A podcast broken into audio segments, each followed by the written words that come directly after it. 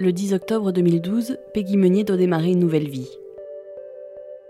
Ce jour-là, cette enseignante de 37 ans va annoncer à son conjoint Michel Lelièvre qu'elle le quitte, pour de bon, après 8 ans de relations conflictuelles. Trop de disputes, trop de cris, elle n'en peut plus. Ce 10 octobre 2012, Michel est chez Peggy. Ils ne vivent pas sous le même toit. Il est environ 14 heures quand les voisins de Peggy entendent des cris, puis plus rien. La police arrive rapidement sur les lieux et découvre Peggy, inconsciente, allongée sur le sol dans la salle de séjour. Michel l'a étranglée. Il est interpellé et placé en garde à vue. Peggy meurt à l'hôpital trois jours plus tard. Elle avait deux enfants, un de 8 ans, né d'une première union, et un de 6 ans, né de sa relation avec Michel. En 2017, Michel est condamné à 16 ans de réclusion criminelle. Dix ans après ce féminicide, nous avons retrouvé une des meilleures amies de Peggy, Corinne Bach a accepté de nous raconter leur amitié et cet engrenage fatal qui a mené à la disparition d'une femme dont la vie s'est arrêtée le jour où elle devait redémarrer.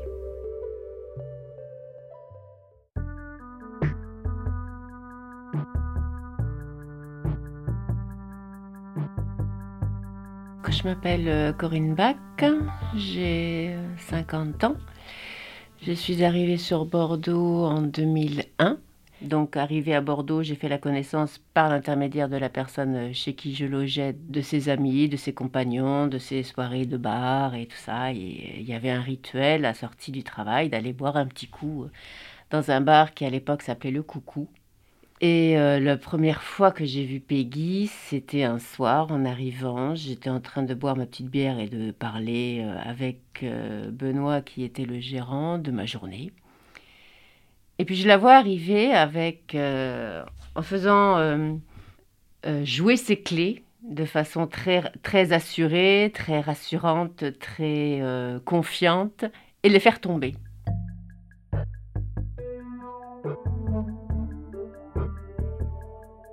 Donc au début, la première réflexion, je me suis dit, mais c'est qui cette gonzesse quoi? C'est qui cette pouffe en gros quoi? Et puis en fait, le fait qu'elle fasse tomber ses clés et qu'elle se mette à éclater de rire, je me suis dit, bon, c'est quelqu'un qui a l'autodérision, donc ça, ça m'intéresse déjà. Puis en fait, au fur et à mesure, on a un petit peu discuté. On avait une personne en commun qui était un amant, puisque euh, c'était euh, c'était un amant commun en gros, puisqu'on n'avait pas de, spécialement de de comment dire de petits de petits amis. Puis en fait c'est par l'intermédiaire de cette personne là qu'on s'est qu'on s'est connu qu'on a un peu plus discuté. On était euh, pas pas sur la même longueur d'onde au niveau des discussions mais en fait on avait à peu près le même niveau intellectuel si c'est pas pas pour rabaisser les autres si vous voulez. Mais euh, on, était euh, toutes les deux issues d'un enseignement supérieur recherche et tout le reste. Elle en Sciences Po moi en éco. Et donc on avait des, des discussions des fois qui dépassaient dépasser certaines personnes, mais nous, ça nous éclatait toutes les deux. Donc c'est intellectuel en fait au début, quoi. Ça, après, ça a été, euh, ça a été amical.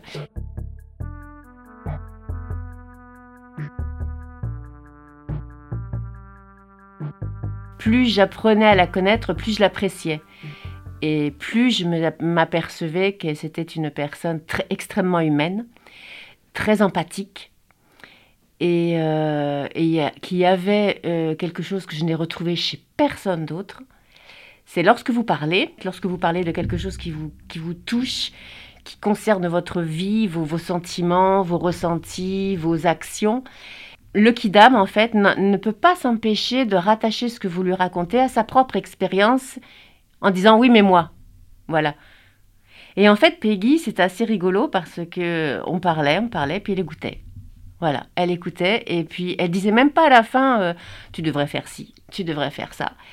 les seules réflexions qu'elle avait par rapport à ça, c'était notre ressenti à nous en fonction de ce qu'on venait de raconter, de, de ce qu'on venait lui raconter à elle. Et ça, je ne l'ai jamais retrouvé chez aucune autre personne.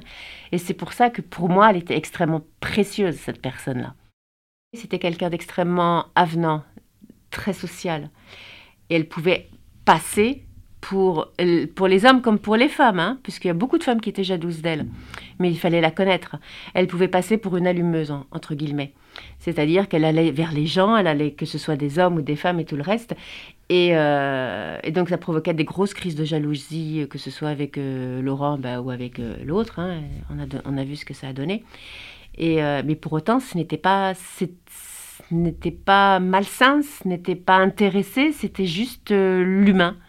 C'est tout, elle voulait connaître les humains et tout le reste, et ça n'avait absolument aucun, aucun, aucun intérêt, quoi.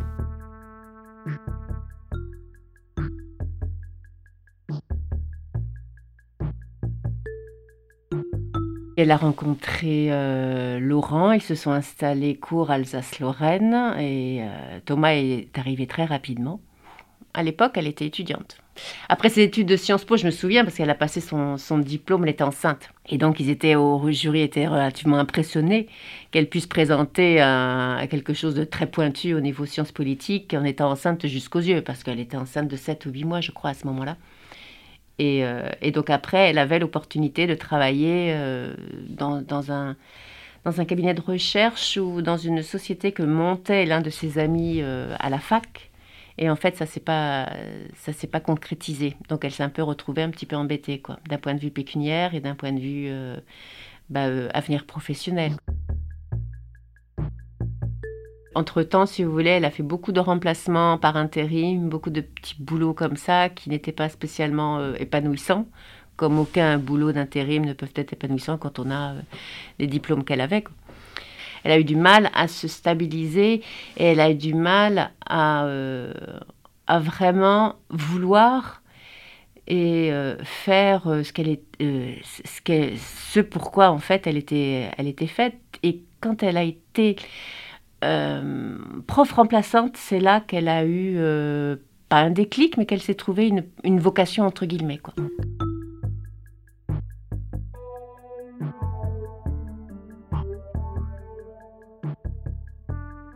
En plus des petits problèmes de confiance qu'avait euh, Laurent, qui n'étaient pas justifiés du tout, hein, parce qu'elle l'a jamais trompé. Hein. Elle était très, très droite de ce côté-là.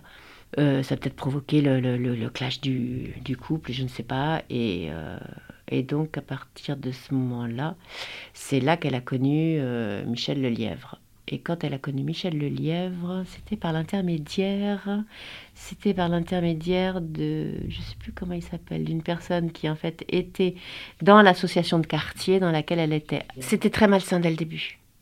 Très malsain dès le début parce qu'en fait, elle voulait que je sois avec quelqu'un parce qu'elle n'arrêtait pas de me dire faut que tu sois avec quelqu'un, c'est pas normal que tu sois célibataire et tout ça. elle avait donné mon numéro de téléphone à Michel Lelièvre, qui m'a fait téléphoner son fils pendant le travail, d'un point de vue très indirect. Et, euh, j'ai pas compris, j'ai pas du tout compris euh, la démarche de, ce, de, de, de, ce de, cette personne-là.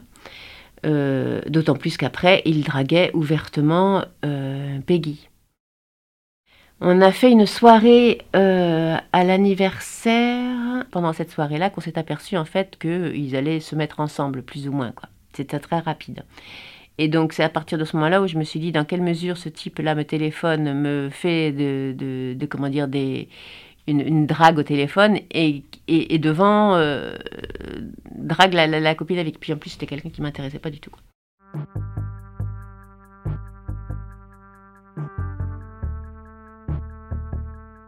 Et donc après, elle est tombée, elle est tombée enceinte euh, deux ans après, je crois. Et c'est à partir de ce moment-là où euh, Michel Lelièvre, étant conseiller à Pôle Emploi, normalement devait l'aider à trouver du travail. Quoi. Et en fait, un soir, j'ai trouvé euh, son, CV en boule. Voilà, en boule dans la voiture. Où il avait rien fait. Quoi. C'était le personnage, quoi, en gros. Au début, quand, euh, quand j'ai eu l'appartement, au début, quand, on, se voyait, euh, quand il la connaissait, il téléphonait à Peggy au bout d'une heure. Il téléphonait à Peggy pour savoir où il était. À partir du moment où il a eu mon numéro de téléphone, euh, quand on se voyait, Peggy et moi, je savais qu'on avait toutes seules, toutes les deux, une demi-heure avant qu'il se pointe, soit chez moi, ou soit qui téléphone. Voilà. Et en fait, le président de la cour d'assises a essayé de me faire comprendre que c'était du harcèlement. Et je l'ai compris a posteriori. C'était pas, c'était pas, c'était pas de l'amour. Et puis, euh, même s'il l'aimait, eh ben, il aurait dû comprendre qu'il faut la laisser partir, c'est tout, quitte à la récupérer après. Mais ce qu'il n'a jamais voulu comprendre, et, euh, et en cela, il a peut-être été mal élevé par sa mère, je ne sais pas. C'est qu'il fallait la faire respirer, quoi. Elle était complètement étouffée. Donc c'était des ruptures, des reprises, des ruptures, des reprises jusqu'à la, rupture définitive et qui a donné lieu à, un énervement de, et un meurtre.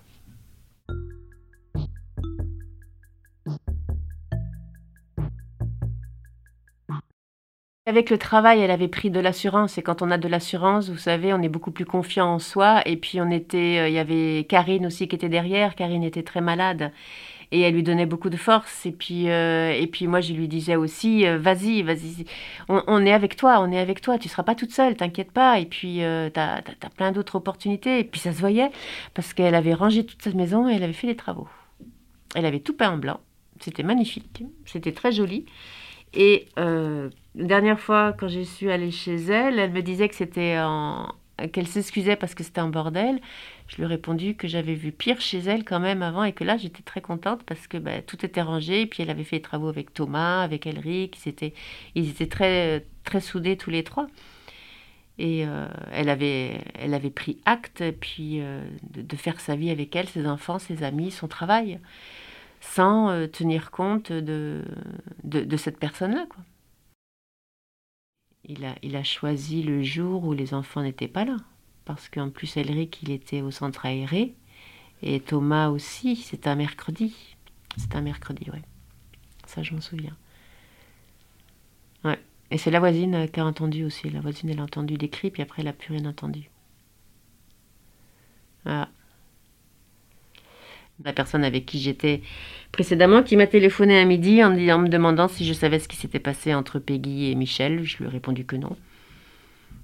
M'a répondu que Peggy était à l'hôpital et que c'était dans le sud-ouest. Donc je suis allée dans le bureau de mon directeur. J'ai piqué le journal, je l'ai lu. J'ai eu la réflexion, qu'est-ce que j'ai dit? Qu'est-ce qu'il a fait ce con? Et je suis partie à l'hôpital, à Pellegrin. Et j'ai attendu trois heures là-bas. Et je l'ai vu parce qu'on m'a euh, bah, parce qu'on m'a laissé rentrer tout simplement même si j'étais pas à la famille. Je pense que j'étais la première à, arriver. Je me suis assise en attendant à l'hôpital je me suis assise à côté de, Kleenex. Comme ça j'avais la réserve. Et puis euh, on n'y croit pas. Au, début j'y croyais pas quoi. Et c'est euh, quand je l'ai vue elle était toute froide. Donc l'infirmière m'a dit que c'était normal qu'il fait, qu faisait eux euh, qui refroidissait le corps pour que les médicaments puissent, euh, puissent agir. Et elle était toute violette. Son visage était tout violet. Euh, puis je suis lui parler. elle m'a dit, l'infirmière m'a dit qu'il n'y avait pas grand espoir qu'elle se remette parce qu'il n'y avait pas eu d'oxygène dans le cerveau pendant trop longtemps. Et puis j'avais eu entre-temps Laurent au téléphone qui m'avait bien fait comprendre qu'effectivement si elle s'en sortait, ce serait une plante verte. C'était la réflexion qu'il avait eue. Et qu'il fallait bien qu'on s'attende à ce qu'elle parte, quoi. Et puis, euh, donc, j'y suis allée euh, le mercredi. J'y suis retournée le vendredi. Le vendredi, on m'a interdit l'accès. J'ai attendu 5 heures. Et puis, en fait, c'est le vendredi, euh, dans la nuit, où où elle est décédée.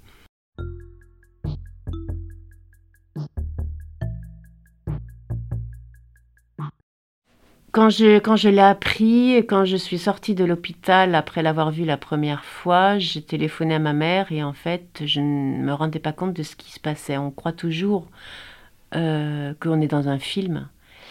Et, euh, et, euh, et, je me souviens, j'étais en train de marcher le long du tramway et j'ai pas crié, j'ai dit, dit, il est arrivé quelque chose d'horrible, il est arrivé quelque chose d'horrible, Peggy a été étranglée. Voilà, donc j'apprends ça à ma mère. Ma mère était chez le. Je sais plus où elle était, mais elle a, pris, elle a pris le choc aussi, quoi, parce qu'elle connaissait Peggy aussi. Et puis, euh, et puis après, euh, j'ai appelé l'homme avec qui j'étais. Je lui ai engueulé. C'est lui qui s'est pris tout pris, en fait. C'est lui qui s'est tout pris dans la figure, le, stress, l'énervement et tout le reste, euh, parce que je lui dit, voilà, elle s'est fait taper dessus. Je lui dit, t'inquiète, la première fois que tu, me que tu me tapes dessus, si tu me tapes dessus un jour, je te tue. Voilà, c'est ce que je lui ai sorti au téléphone. Il était à 3000 km, le pauvre, il pouvait rien faire pour me, pour me calmer. De quel droit on peut se permettre de tuer une personne parce qu'elle ne veut plus vivre avec nous? Je sais pas, il faut revoir, il faut relire de la, la philo, il faut relire le, ce, qui fait de nous des, des êtres humains, quoi. Je comprends pas ces hommes-là. Je comprends pas. On m'a dit ah, va voir un psy, il faut que tu te calmes, il faut que la colère passe, il faut que tu acceptes. Et je veux pas. Je ne veux pas accepter, je ne veux pas accepter le, le, le fait qu'une femme, quand elle veut partir, euh, que l'homme ne veuille pas le comprendre, et surtout lui, en sept ans, il l'avait trompé sept fois, il lui avait donné sept chances, elle l'avait pas arrêté. Et à partir du moment où là, elle s'en sortait, elle voulait s'en sortir, nous on était là derrière elle, il la casse, quoi. Il la casse, il l'étrangle, il dit pardon, j'ai pas fait exprès. Et on a eu le culot de me dire qu'il fallait que je le comprenne. Donc ça, cette, cette, cette, colère, je veux pas qu'elle passe, et, elle passera pas. Euh, on a beau dire aussi, lorsqu'une personne meurt, euh, elle n'est pas morte tant que vous avez son souvenir. Mais c'est faux, moi je ne suis pas du tout d'accord avec ça, parce que euh, Peggy, elle verra jamais ses enfants grandir. Elle ne verra jamais les, premiers émois amoureux de Thomas, ceux d'Elric. Leur vie, elle sera jamais grand-mère et tout le reste. C'est sa vie à elle qui s'est arrêtée. Moi, j'ai des souvenirs avec Peggy. Je pourrais en avoir encore plein. Parce qu'on pourrait, on aurait pu vieillir ensemble. Vous voulez qu'on fasse du vélo? Je déteste le vélo. Il y avait plein de choses comme ça. On était complémentaires, mais elle, adorait les chaussures euh, carrées. J'ai détesté ça. Moi, c'était les chaussures pointues, bon, bref. Et, c'est sa vie à elle qui, qui, est morte. Donc, euh, ce genre de, ce genre de situation, tant qu'on n'est pas dedans, on ne peut pas le comprendre. Et on a beau dire, faut faire ci, faut faire ça. Il n'y a. C'est pas possible. Au boulot, ils n'ont ils ont pas arrêté d'en parler en disant qu'il avait pété un câble, qu'il était fou. Devant moi, en plus. Donc, euh, je leur ai dit, vous êtes gentil, vous, vous, fichez le camp, quoi. Parce que ce type-là, vous le connaissez pas. Moi, je le connais. Je peux parler. Et puis, j'ai parlé au procès, même si j'ai mal parlé. Mais euh, tant, qu'on n'est pas dans des situations comme ça, tant qu'on on, peut, on peut tout supputer de toute manière. Mais cette euh, morale judéo-chrétienne, encore, il faut, il faut pardonner. Non, non, non, je pardonnerai pas ce mec-là. Et moi, rien qu'à rien qu'à l'idée de savoir qu'un jour, je risque de le croiser dans la rue à Bordeaux, je stresse, quoi. Quelle réaction j'aurai ce jour-là, je ne sais pas du tout. Je ne suis pas devant la réaction, mais on... je ne veux pas m'imaginer.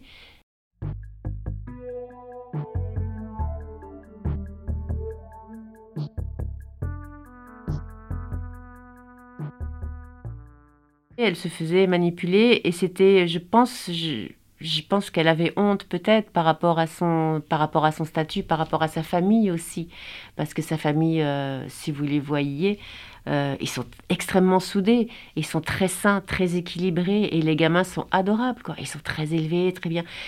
Ils travaillent quoi, c'est des gros travailleurs, ils ont des beaux postes, mais ça n'empêche que c'est ils, ils, ont commencé petits aussi quoi.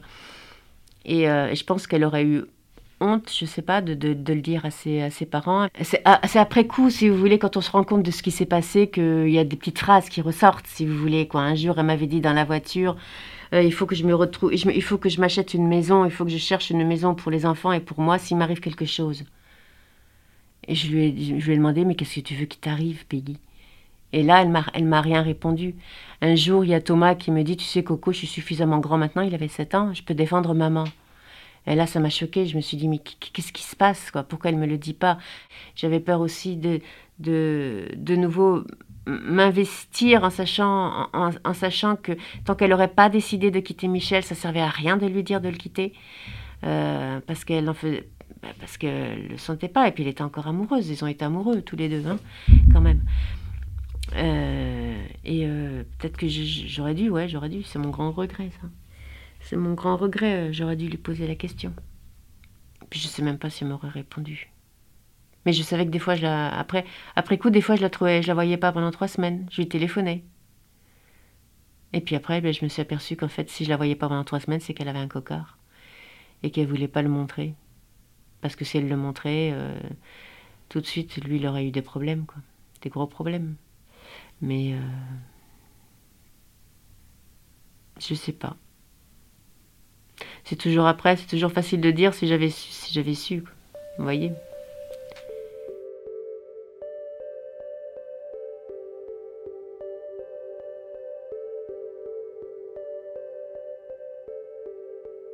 Cet entretien a été réalisé par Elisa Artigue Cascara, assistée de Modrieux. Cet épisode fait partie d'une série de Sud-Ouest consacrée au féminicide à retrouver sur sudouest.fr et dans le podcast Ici Sud-Ouest, disponible sur toutes les plateformes d'écoute. Merci de nous avoir écoutés. Si vous avez aimé cet épisode, n'hésitez pas à le partager et à en parler autour de vous. À bientôt!